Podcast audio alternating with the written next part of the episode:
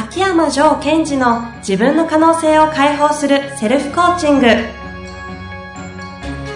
卓越した人物が持つ共通した能力それは自己対話の力。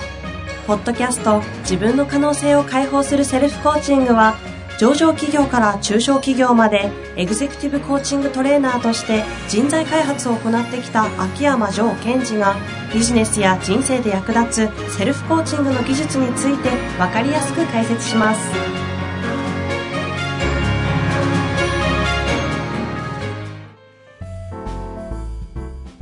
こんにちは遠藤和樹です。秋山城賢治の自分の可能性を解放するセルフコーチング。城さん本日もよろしくお願いいたします。はい。よろしくお願いします。さあ今日は城五六でございますねはい。城五六恥ずかしい城五六 エコーの城五六ほんとびっくりしますもんね。急にエコーが入ったりすると。一回しか入れてないですけどね。はいあの、ジョーさんから、あの、願ってのやめてくれという話がありましたので、電車中に自分で吹いちゃったという話を聞いて、はいそれは申し訳ありませんでした。いやいやいやいやいや。失礼したいと思いますが、今日の上五六ご紹介お願いいたします。はい。えー今日の上語録ですが、えー言葉を選ぶな、眼差しを選べ。言葉を選ぶな、眼差しを選なるほど。言葉を選ぶな。眼差しを選べ。べ。うん。すいません、わかりません。言葉を選ぶなまではなんとなく、んねえ、いや、やっぱそれもわかんないな。どういうことでしょう？はい。えー、こう、何かこう自分が人に伝えたいっていう時に、はい。よく聞かれるのは、何て言ったらいいでしょうかああ、いやーよく見るシーンですね。はい。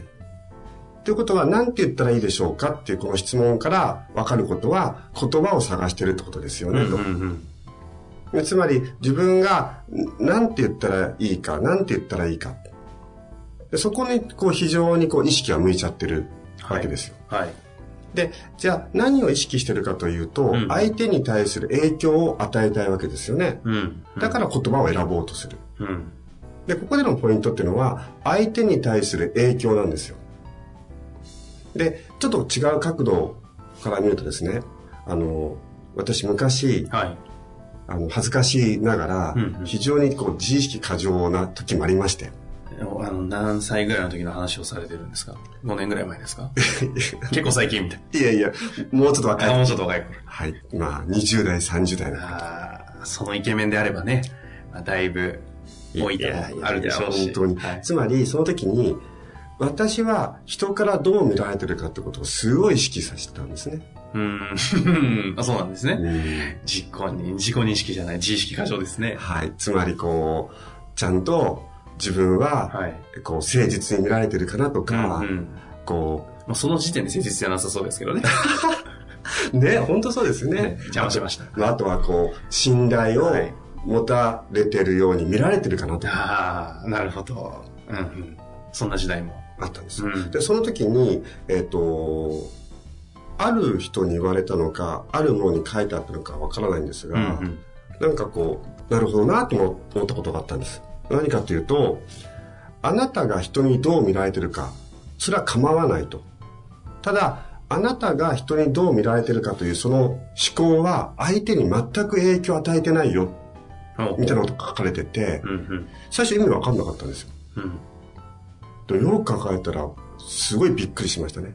例えば私が、あの、遠藤さんに対して、どう見られてるかな？どう見られてるかな？と、うん意識したとしますよね。うんうんジョーさんってすげえなって、ちゃんと見られてるかな？とかって意識したとしましょう。うんうん。で、そのこと自体は私は悪いとは思わないんですが、はいそのことは全く遠藤さんに何の影響も与えない。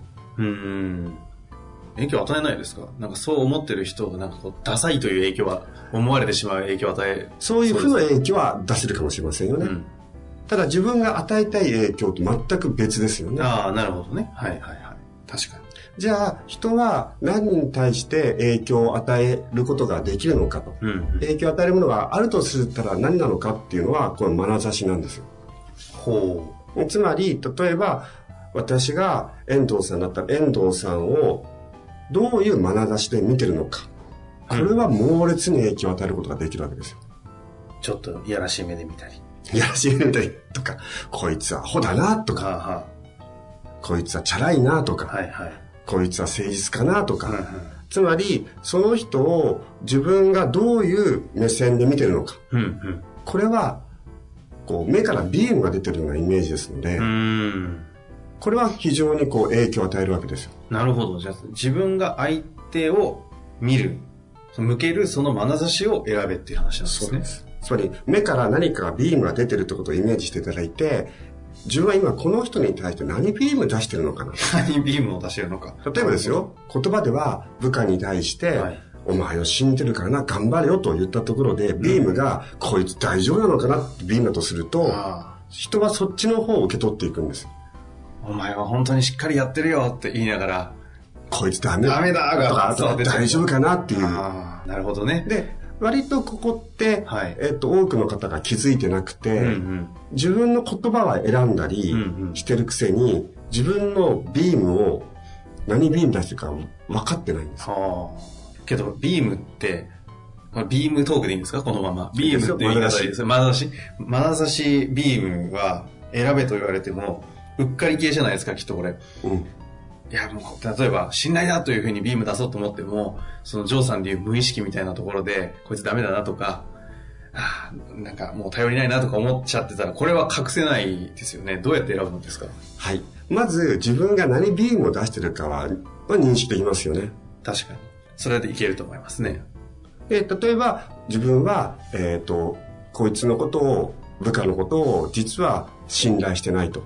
うんうん。でも、仕事はちゃんとやってもらいたいから、お前を信頼してるよという言葉を発してる。でも、ビームは違うと。うんうん。分かったら、機能しないわけですよ。そこで、ビームを変えればいい。変えれるんですかこれ？変えれますね。でもなんか無意識っぽいじゃないですか、ビームって。意識で変えれるんですか？変えれるわかります。例えばですよ。はい。じゃあ、この部下がいてはい、信頼できないなと。はい。でそれも信念ですから、うんうん。前回、こう、ポッドキャストで言ったように、ええある前提を見るんです。はいこの人を僕は、どこだったら信頼できるだろうなと。あ、ある前提ね。はい。はい。そうすると、えっ、と、彼はよくよく考えたら、えっ、と、今までね、指示したことに対してはきちんとやりこなすと。うんうん。そこは信頼できる。で、おそこを見つけたら、信頼ビーム出せますよね。そこだけでいいならね。そこだけでいいです。うん。ですから、出してるビームとセリフが一致してることが重要ですので、伝わるもんなんですね。その、ビームと言葉の乖離がある場合は。あの、これは非常に伝わりますし、うんもともと私は生態学もやってますが、は人間って動物なので、うんうんいわゆる非言語の部分は猛烈にキャッチしていきますよ。うーん。うーん。あの、ぜひ、ポッドキャストを聞いてるリスナーの方も、はいえー遠藤さんも実験してくださいよ。人がどれだけこうビームをキャッチできるか。例えばですよ、はい。私よくやるんですが、はいえーと繁華街に行って、うんうん。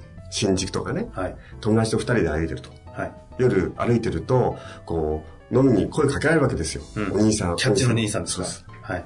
で、その時に友達に、私がここから向こうまで50メートル歩くから、うん見ててごらんと。一人も話しかけないはずだよと。うんうん。で、宣言してから歩くと、まず話しかけられませんね。それ何をしてるんですか？でその時に周りに対してむ、っちゃ怖い格好してる。怖い格好？じゃあビーム、ビーム。実は胸ポケットからサングラス出してて。いやいやいや。あの、歩き方とかビームで、あの、僕はお店決まってますと。あ、そっちか。声かけんじゃねえぞって言うんじゃなくてあの、僕はもう足りて店。決まってますよ。店決まってますからね、大丈夫ですよっていうビームを周りに散ら、こう巻き散らすと、うんうん。まず声かける。へということはですよ、ジョーさん、なんでそんなことできるんですか？すごいんですね。じゃなくって、相手はそういうことをキャッチしていくということです。え。うーん。皆さんも経験あると思いますよ。相手の眼差し、ビームをキャッチしてることって、あ、なんか僕って疑われてるとか、なんか僕って信頼されてるとか、はい。その感覚があるということは、あなたもビーム発してるし、うん。それ相手にバレてますよと。なるほど。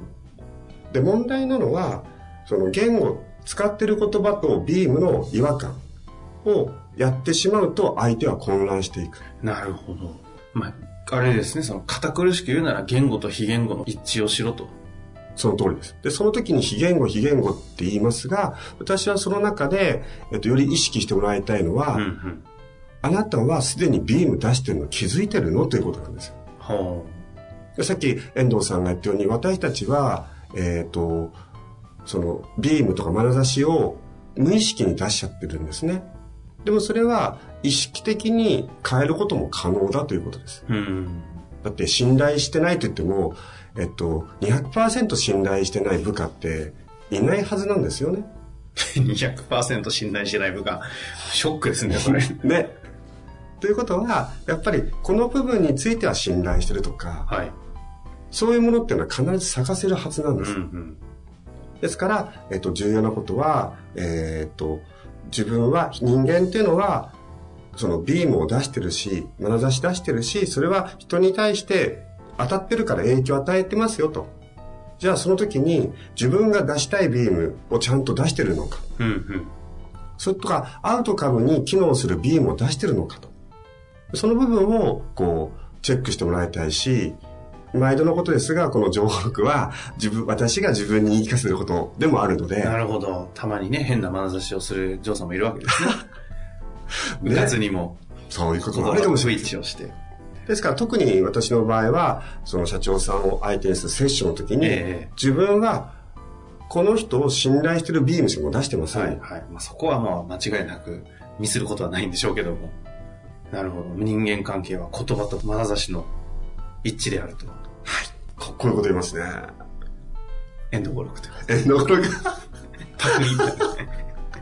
面白すぎる。面白すぎるんです。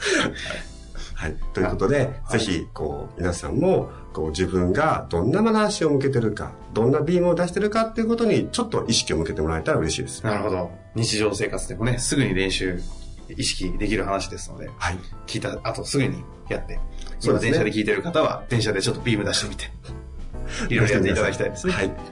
本日もありがとうございました。はい。ありがとうございました。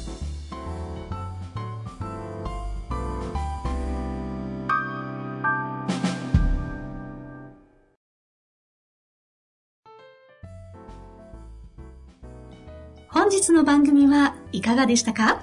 番組では秋山城賢治への質問を受け付けております。ウェブ検索で秋山城と入力し、検索結果に出てくるオフィシャルウェブサイトにアクセス。その中のポッドキャストのバナーから質問フォームにご入力ください。また、オフィシャルウェブサイトでは無料メルマガも配信中です。ぜひ遊びに来てくださいね。